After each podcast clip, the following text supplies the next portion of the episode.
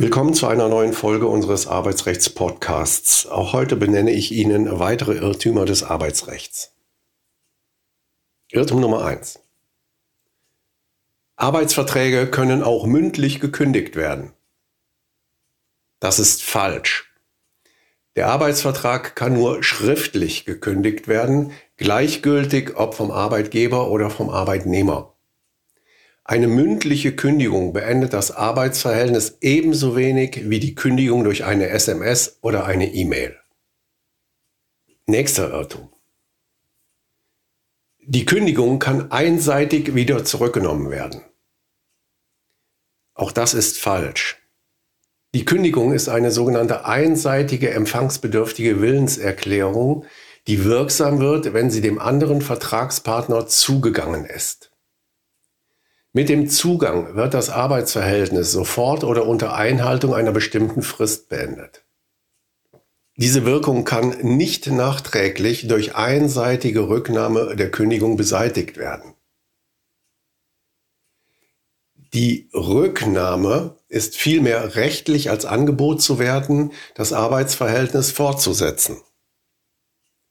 Dieses Angebot kann der andere Vertragsteil annehmen oder ablehnen. Nächster Irrtum. Bevor der Arbeitgeber das Arbeitsverhältnis fristlos kündigt, muss abgemahnt werden. Grundsätzlich ist das richtig. Besonders schwere Verstöße gegen die arbeitsvertraglichen Pflichten, zum Beispiel den Missbrauch von Zeiterfassungsgeräten, also Arbeitszeitbetrug oder das Vortäuschen der Arbeitsunfähigkeit, bedürfen indes grundsätzlich keiner vorherigen Abmahnung, weil der Arbeitnehmer von vornherein damit rechnen muss, dass sein Verhalten vom Arbeitgeber nicht hingenommen wird. Dem Arbeitnehmer muss in diesen Fällen bewusst sein, dass er mit seinem Fehlverhalten seinen Arbeitsplatz riskiert und er mit seinem Verhalten auf keinen Fall mit der Billigung des Arbeitgebers rechnen kann. Bei solchen schwerwiegenden Verstößen gegen den Arbeitsvertrag kann der Arbeitgeber auch ohne vorherige Abmahnung außerordentlich fristlos mit sofortiger Wirkung kündigen. Nächster Irrtum. Die Kündigung des Arbeitsverhältnisses ist ohne Zustimmung des Betriebsrats unwirksam. Auch das ist nicht richtig. Der Arbeitgeber muss den Betriebsrat vor Ausspruch einer Kündigung lediglich anhören.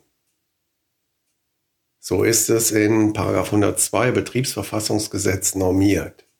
Ohne diese Anhörung ist die Kündigung unwirksam. Der Betriebsrat kann dann widersprechen, zustimmen oder auch völlig untätig bleiben. Im Rahmen der Anhörung muss der Arbeitgeber dem Betriebsrat die Kündigungsgründe mitteilen und ihm Gelegenheit zur Stellungnahme geben. Selbst wenn der Betriebsrat der Kündigung widerspricht, kann der Arbeitgeber das Arbeitsverhältnis wirksam kündigen. Betriebsräte können nicht gekündigt werden. Das ist falsch.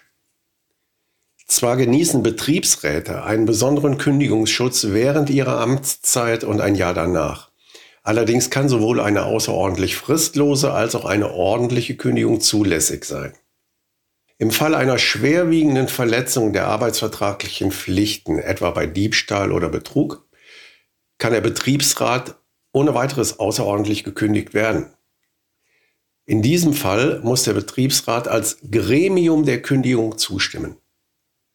Eine ordentliche Kündigung von Arbeitnehmervertretern ist nur zulässig, wenn der gesamte Betrieb stillgelegt wird.